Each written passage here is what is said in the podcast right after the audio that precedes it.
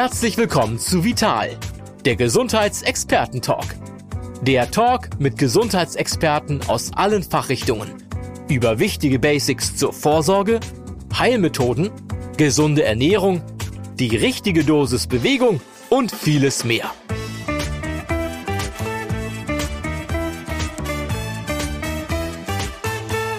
Für den ersten Eindruck gibt es keine zweite Chance. Kennen Sie den Spruch? Der läutet natürlich total ein. Und wir kennen das ja sicher auch alle aus eigener Erfahrung. Manchmal ist einem jemand gleich auf Anhieb sympathisch. Und ich meine jetzt nicht die legendäre Liebe auf den ersten Blick.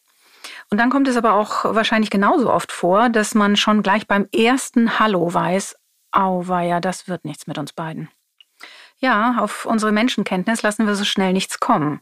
Oder kennen Sie jemanden, der von sich sagt, also ich täusche mich relativ häufig in anderen? Um dieses Thema geht's jetzt in der neuen Folge des Vital Gesundheitsexperten-Talk. Und damit sage ich ganz herzlich willkommen. Ich bin Andrea Berning, Leiterin des Gesundheitsressorts der Zeitschrift Vital. Mein Gesprächspartner heute ist mein Kollege Stefan Hillig. Hallo Stefan. Hallo Andrea, schön, dass wir mal wieder zusammensitzen und ich freue mich schon total auf deine Fragen. Ja, Stefan, du bist ja der Ressortleiter Psychologie bei der Vital und du bist von Haus aus auch äh, Diplompsychologe. Braucht man da eigentlich eine besonders gute Menschenkenntnis? Hm. Sagen wir mal so. Also es schadet sicher nicht, wenn du Freude daran hast, Menschen wirklich kennenlernen zu wollen und sich, wenn du wirklich Spaß daran hast, dich wirklich auf Menschen einzulassen. Mhm. Ähm, allerdings verrät mir deine Frage auch schon ein wenig, äh, worin das Problem mit der Menschenkenntnis besteht. Du hast mich ja gefragt, ob man als Psychologe eine besondere Menschenkenntnis brauchst. Du wusstest also vorher schon, dass ich Psychologe bin. Mhm. Und genau solche Stichworte können unsere Menschenkenntnis schon ganz schön in die Irre leiten.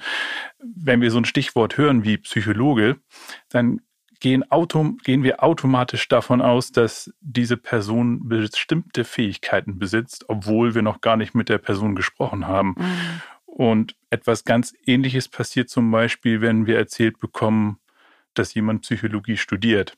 Und dann denken viele auch gleich automatisch, aha, der hat bestimmt auch einen seelischen Knacks und will sich im Studium selbst therapieren.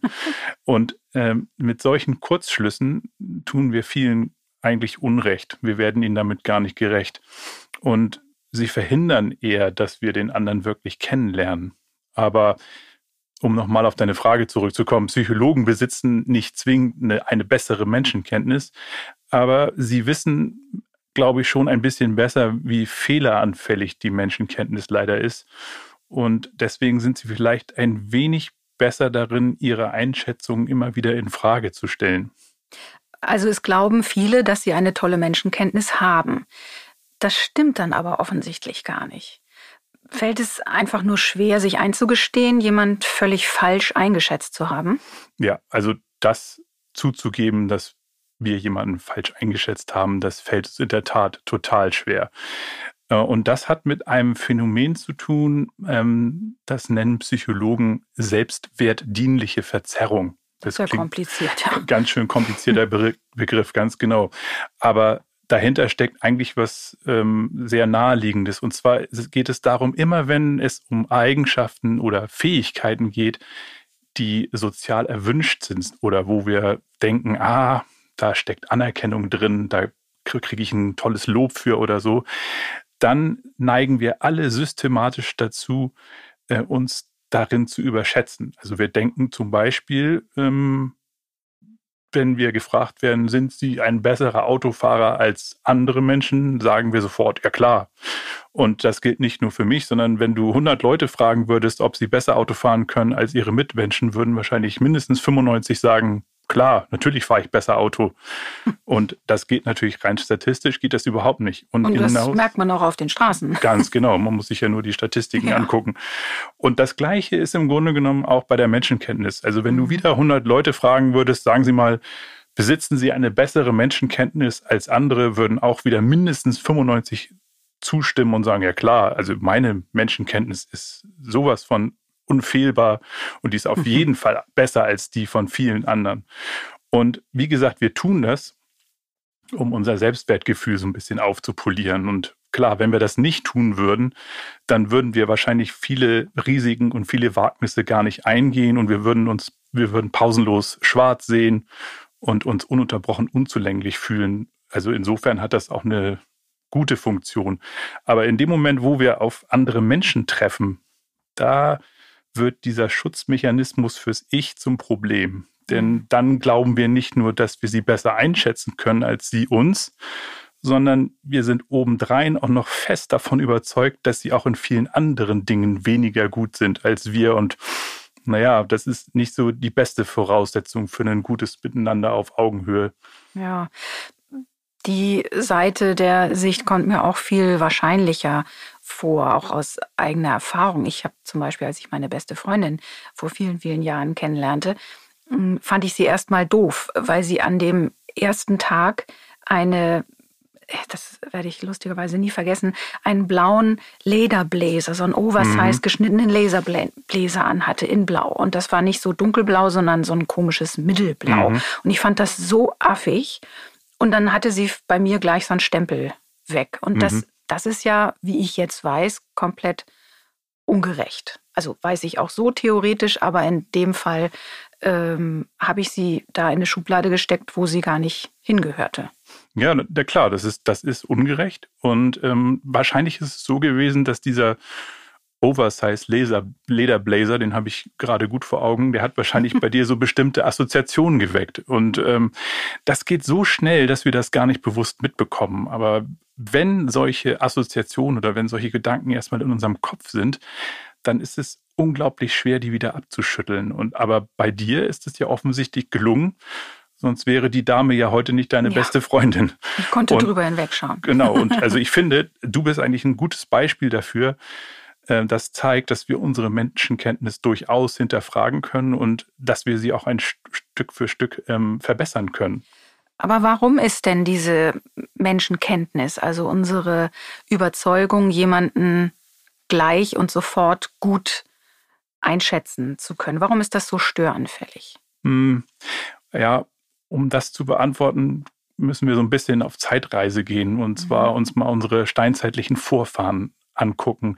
Jetzt stell dir vor, äh, du bist äh, ein Steinzeitmensch in der, mitten in der Steppe und es kommt ein wildfremder Steinzeitmensch auf dich zu. Und in dieser Situation war das für uns alle überlebenswichtig, fremde ja. Menschen möglichst schnell einschätzen zu können und Freund, Freund oder Feind. Ganz genau, also mhm. möglichst schnell erkennen zu können, ist hat er gute Absichten oder hat er böse Absichten. Mhm.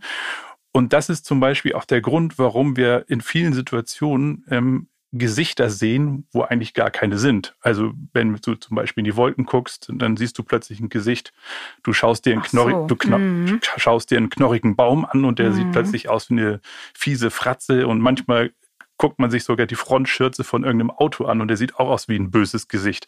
Ja. Und mit anderen Worten, unsere Wahrnehmung ist tatsächlich auf Gesichter geeicht und wir können tatsächlich ziemlich gut in ihnen lesen. Ähm, Hast du schon mal von den äh, Big Five gehört?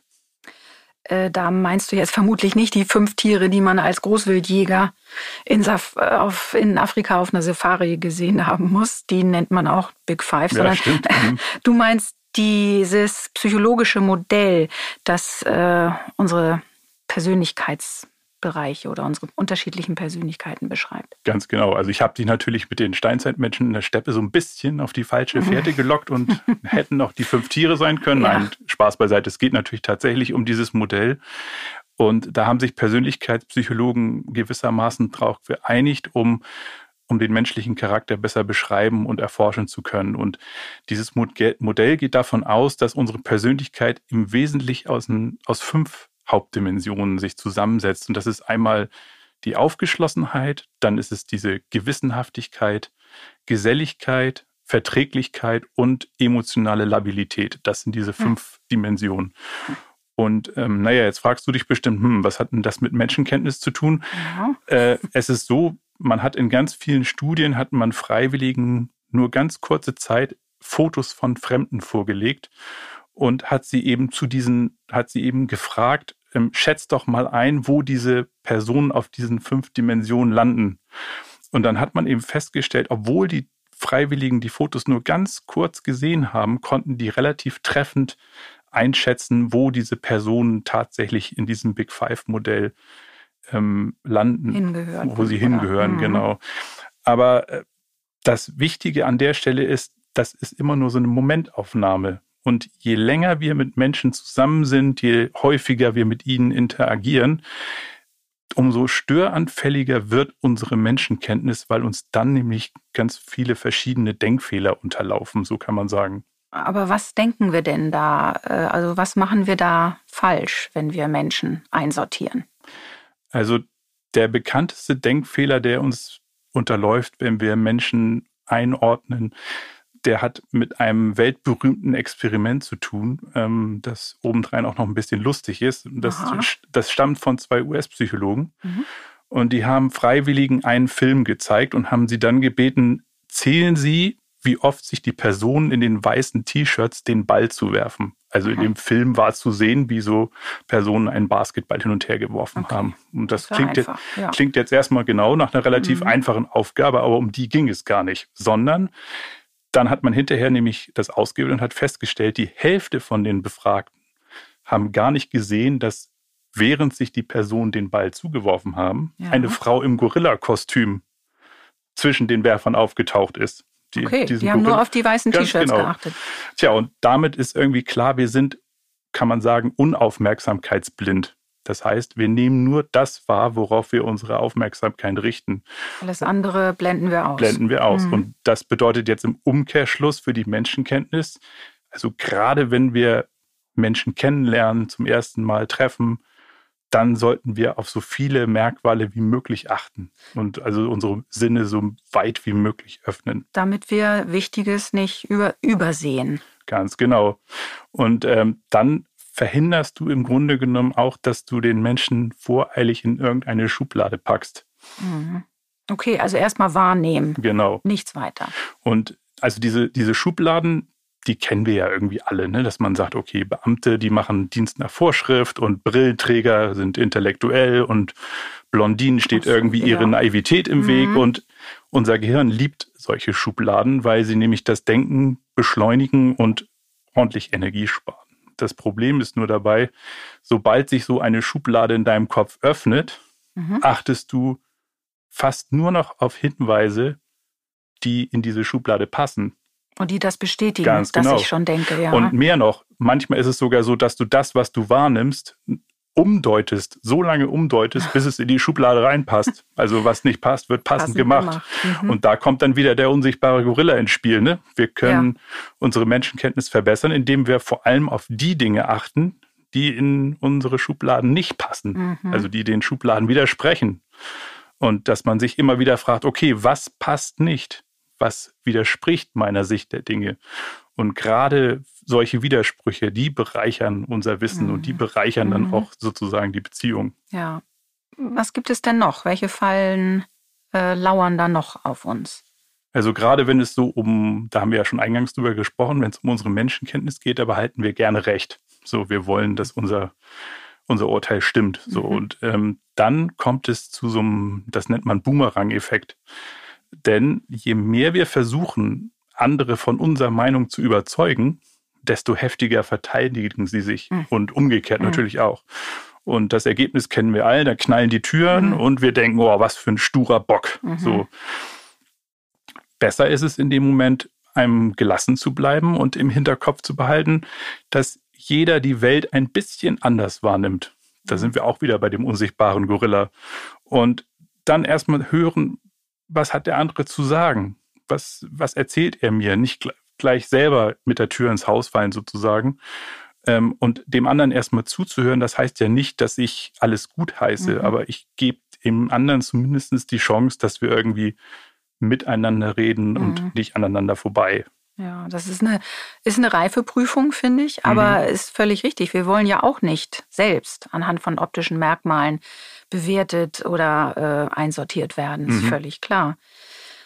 Was kann denn noch passieren, wenn wir das, äh, wenn wir jemanden das erste Mal begegnen?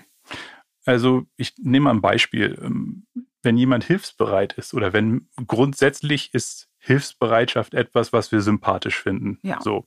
Und jetzt stell dir vor, ähm, jetzt sammelt jemand bei dir oder grundsätzlich aus anderen Gründen Sympathiepunkte. Mhm.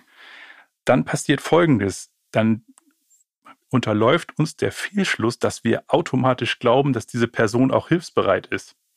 Obwohl wir mhm. eigentlich überhaupt noch, wir haben noch gar nicht hilfsbereite Dinge tun sehen. Aber nur, wir nur, denken das. Wir denken das, genau. Also mhm. Also das ist, ähm, wir setzen dem gewissermaßen so, einen, so einen Heiligenschein auf.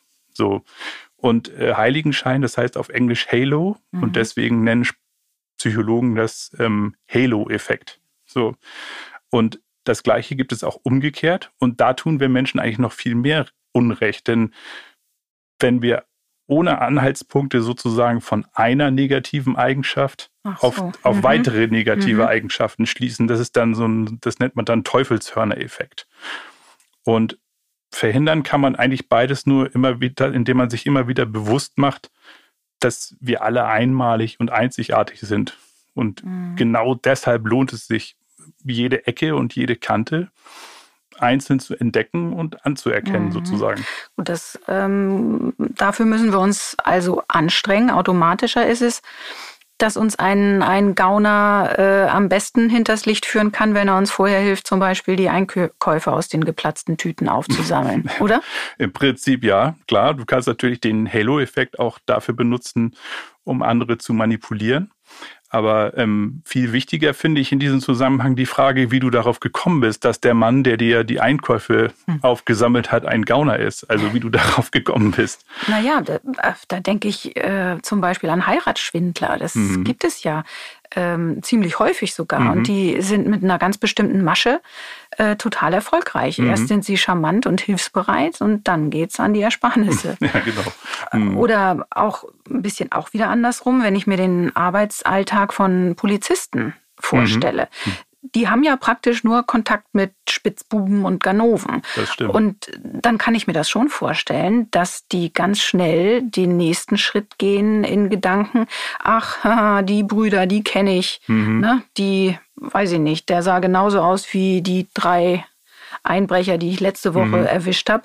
Und dann kommt es auch leichter dazu, Menschen anhand der Hautfarbe, Kleidungsstil, Bart, mhm. Bartmode, was auch immer, zu bewerten. Und das ist natürlich überhaupt nicht okay. Aber das hat damit zu tun, oder? Das hat damit zu tun, ja, ganz genau. Und ähm, das ist auch wieder einer von diesen Denkfehlern und äh, der hat einen schönen französischen Namen, der heißt nämlich okay. Deformation professionnelle. Also mhm. da unser Beruf deformiert sozusagen unsere Menschenkenntnis, so Aha. könnte man das ungefähr mhm. übersetzen. Auf Französisch klingt das natürlich sehr schön, aber das kann unschöne Folgen haben, denn wenn du beruflich viel mit Menschen zu tun hast, so wie der Polizist, den du mhm. gerade geschildert hast, mhm. aber auch in anderen Branchen, dann eignest du dir mit der Zeit so, ich nenne das jetzt mal in Anführungsstrichen, so Werkzeuge für den Umgang mit Menschen an. Mhm. So, aber wenn du jetzt meinetwegen die Ehefrau eines Lehrers bist, dann möchtest du vielleicht von deinem Partner nicht unbedingt wie ein Schüler behandelt werden. Und ähm, wenn du dich privat mit einer Krankenschwester triffst, dann möchtest du dich unbedingt wie ein Patient vorkommen. Ja, es sei denn, sie fragt, sie können sie schon mal freimachen. Ganz genau. ja. Worauf ich hinaus will, mhm. klar, also der Beruf ist natürlich ein wichtiger Teil von unserer Identität. Das, das können wir nicht einfach abschütteln. Aber äh, im Feierabend sollten wir uns schon bemühen, diese, diese Jobbrille abzunehmen, weil dann gehen wir einfach offener und wohlwollender auf, auf unser Gegenüber zu. Mhm. Da spielen ja bestimmt auch noch viele andere Punkte mit rein, denn wir bewegen uns ja immer in einem Geflecht praktisch von, mhm. von ganz vielen Strömungen, von vielen Richtungen, mhm. Familie, Freunde, äh, wo und wie man aufgewachsen ist. Das beeinflusst uns doch äh, sicher auch in der Wahrnehmung, oder? Ja, das stimmt. Und ähm, wenn du einem anderen Menschen oder wenn du einer anderen Person begegnest, dann nimmst du natürlich erstmal nur sie wahr, das ist klar. Aber sie bringt eigentlich immer ihr gesamtes Umfeld. Ähm, Psychologen sagen, die Person bringt ihr System mit. Okay. Und zu diesem System gehörst natürlich auch du, weil du bist ihr ja jetzt gerade begegnet, bist also zum Teil ihres Systems geworden. Aber viel wichtiger ist zum Beispiel auch, wo kommt die Person her? Mhm. In welcher Familie ist sie aufgewachsen? Mhm. Welchen Beruf übt sie aus? Da haben wir eben drüber gesprochen. In welchem Viertel wohnt sie und so weiter und so weiter. Das sind alles Dinge, die die Persönlichkeit und das Verhalten mitprägen. So. Und das können wir ja vorher nicht wissen. Ganz genau. Am ersten Blick. Genau. Und deswegen ist es so wichtig, äh, wenn wir, wenn es dann um unsere Menschenkenntnis geht, ist, dass wir dann in, in dem Moment zum Beispiel mit, äh, mit offenen Fragen arbeiten. Das sind Fragen, auf die unser Gegenüber nicht mit Ja oder Nein antworten kann. Und dann sind das Fragen, die vor allen Dingen mit den Worten wie, wo, weshalb, wann beginnen. Und mhm. das sind Fragen, mit denen wir dann wiederum unseren Blick erweitern, wo wir sozusagen mehr über das System von der Person erfahren können. Und mhm. dann erweitern wir sozusagen unser, unser Wissen über die Person und dann geben wir uns auch nicht mit so einfachen Schubladen oder mit so einfachen Erklärungen zufrieden. Wir bekommen also mehr Punkte, äh, die uns die Deutung mhm. erleichtern wahrscheinlich. Genau, ne? richtig. Dass wir uns ein kompletteres Bild machen können. Nun schleppt ja der ein oder andere auch äh, einen wunden Punkt mit sich herum. Was weiß ich, Vater oder Mutter waren alkoholkrank und dann drückt jemand, der angetrunken blöde Witze macht beim mhm. ersten Treffen, äh, vielleicht einen ganz alten Knopf. Und, und ich äh, ja, fühle mich mhm.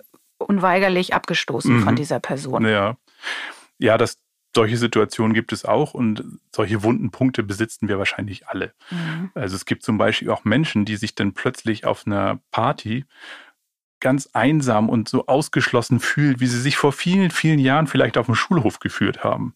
So, das, ähm, und wenn sowas passiert, dann hilft es, sich zu fragen, okay, woran oder an wen erinnert mich diese Person, die mir da gegenübersteht. Also die mir dieses Gefühl genau, gibt, die, so nicht so Gefühl einsam gibt. und ausgegrenzt. Wenn, wenn du mhm. plötzlich so ein okay. ganz starkes Emo Gefühl hast, wo du nicht so genau weißt, wo, wo kommt das eigentlich mhm. her, so, mhm. dann spricht ganz viel dafür, dass das so ein Wunderpunkt ist. Und dann okay. eben sich zu fragen, okay, an wen erinnert mich diese Person? Mhm.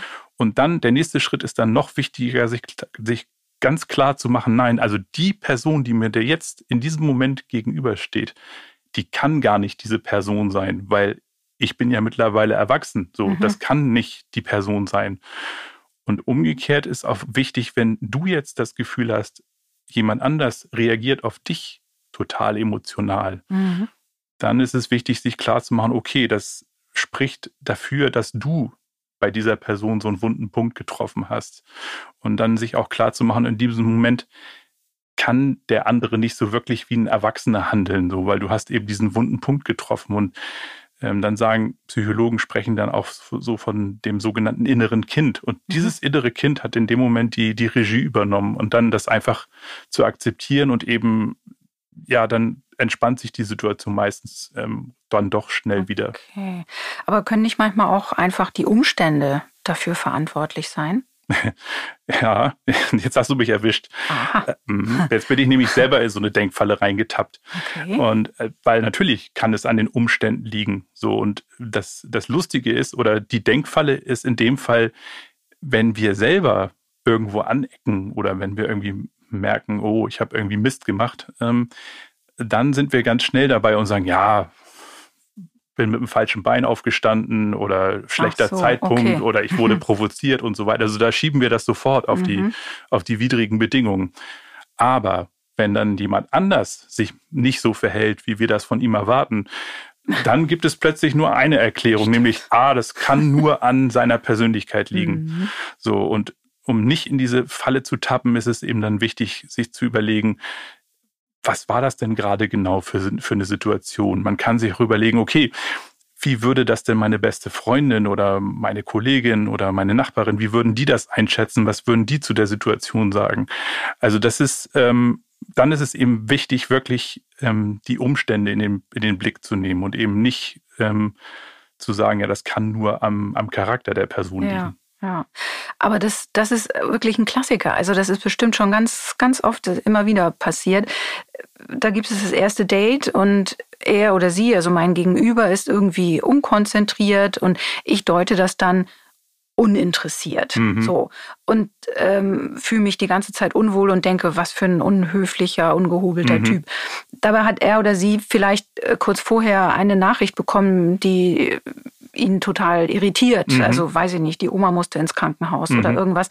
Da gibt es ja wirklich tausend andere denkbare Konstellationen. Ganz genau, ja. Das, das meinte ich eben, ja. dass, dass man eben in dem Moment ähm, nicht sagt, okay, der ist uninteressiert, weil das ist irgendwie ein, ein uninteressierter Mensch, mhm. sondern da, daneben der sich, hat was anderes der im hat Kopf gerade was anderes im Kopf oder der hat keine Ahnung. Es reicht ja manchmal schon, dass man die U-Bahn verpasst hat mhm. und sich irgendwie oder sich über den Busfahrer geärgert hat. So, ne? mhm. ne? Ja, und vielleicht sich auch sogar ärgert, dass es gerade diesen wichtigen Termin mhm. äh, mit der Person, die man vielleicht ganz toll findet, mhm. äh, so stört. Ne? Ganz genau. Aber das ist ja auch wirklich schwierig. Äh, der erste Moment, das sind ja Sekunden. Mhm. Und da gleichzeitig so viele bewusste Handlungen, also im Kopf, Handlungen meine ich jetzt mit, mit Gedanken, mhm. äh, ablaufen zu lassen, das äh, funktioniert ja nicht. Also insofern der erste Eindruck bleibt, aber man hat die Gelegenheit, im Nachhinein mhm. da einfach das nochmal ein bisschen zu bewerten. Ne? Genau. Und ich kann mir vorstellen, ähm, das wäre jetzt auch so ein kleines Beispiel bei dem äh, eben gewesen, wie das mit der Körpersprache mhm. aussieht. Die, da haben wir bestimmt auch so ein paar Schubladen mhm. und Stempel, die wir denken, ne? verschränkte Arme oder genau. übereinander geschlagene Beine mhm. oder Hand in den Taschen, sowas in der mhm. Art. Deuten wir die also auch falsch? Also auch da, ganz genau, so wie du gesagt hast, dass, äh, da, haben wir einfach zu, äh, zu einfache Erklärungen, sage ich jetzt mal. Ne? Also die berühmten verschränkten Arme, die Ablehnung signalisieren oder die, die gebeugte Körperhaltung, die, äh, wo wir denken, äh, das spricht für ein geringes Selbstwertgefühl. Ja, ja. Aber solche Erklärungen greifen zu kurz. So. Aber natürlich lohnt es sich im, im zwischenmenschlichen Kontakt auf die Körpersprache zu achten und mhm. genauer hinzusehen. Also zum Beispiel auch bei sich selbst. Mhm. Ne, also wenn du in einem Gespräch bist, achte mal darauf, ähm, wie verändert sich deine Stimme, wie mhm. verändert sich die Stimme deines Gesprächspartners. Mhm. Guck mal, ob der die Faust bault oder ob er zum Beispiel seinen Unterarm streichelt. So, also so acht, auf so mhm. kleine Gesten achten und dann überleg dir, welches Bedürfnis oder welches Gefühl könnte sich da mitteilen. Ne? Also mhm. er, er, er, spricht es nicht wirklich aus, ja. aber da ist eine Geste, die vielleicht was zu bedeuten hat. So. Und ähm, so. mhm. dann sich mhm. zu überlegen, okay, wie würde es mir denn gehen, wenn ich jetzt in dieser Situation dessen Haltung einnehmen würde, wenn ich mich so mhm. hinsetzen, so hinstellen würde, wie er das gerade tut oder sie das gerade tut. Und wenn du so die Körpersprache so ein bisschen analysierst, in Anführungsstrichen, dann kann sie dir schon so ein paar Dinge verraten. Das ist auf jeden Fall ein wichtiger Aspekt. Mhm. Sag mal, Stefan, wenn ich jetzt äh, gemerkt habe, hm, jetzt muss ich wohl auch meine Einschätzung äh, ein bisschen nach unten schrauben, mhm. dass ich so eine tolle Menschenkenntnis habe.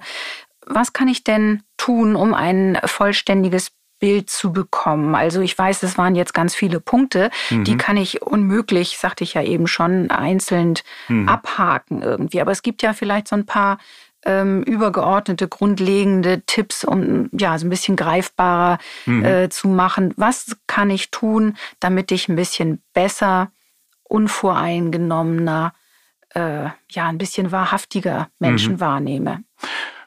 Also klar, die, diese Denkfallen, über die wir jetzt gesprochen haben, die, an die kann man nicht alle denken. Mhm. So, da, da hat man nur die Chance, sozusagen im Nachhinein, wie du schon gesagt ja. hast, wenn, wenn man irgendwie das Gefühl hat, da ist eine Begegnung schiefgelaufen, mhm. dann kann man im Nachhinein überlegen, okay, woran hat es vielleicht gelegen, mhm. bei mir gelegen, was, hab, mhm. was ist bei mir so im Kopf abgelaufen. In der Situation selber ist es, glaube ich, der beste Weg oder einer der besten Tipps, den ich da geben würde, ist einfach zuzuhören. Also mhm. wir neigen sehr schnell dazu, gleich dem anderen unsere Sicht der Dinge aufzutischen, gleich unsere Meinung kundzutun. Ähm, und weil wir so das Bedürfnis haben, dass der andere uns bestätigen soll. Der, mhm. Wir möchten, dass der sagt, ja, das sehe ich ganz genauso und ja, ich bin ganz deiner Meinung. So, wir wollen mhm. bestätigt werden. Mhm.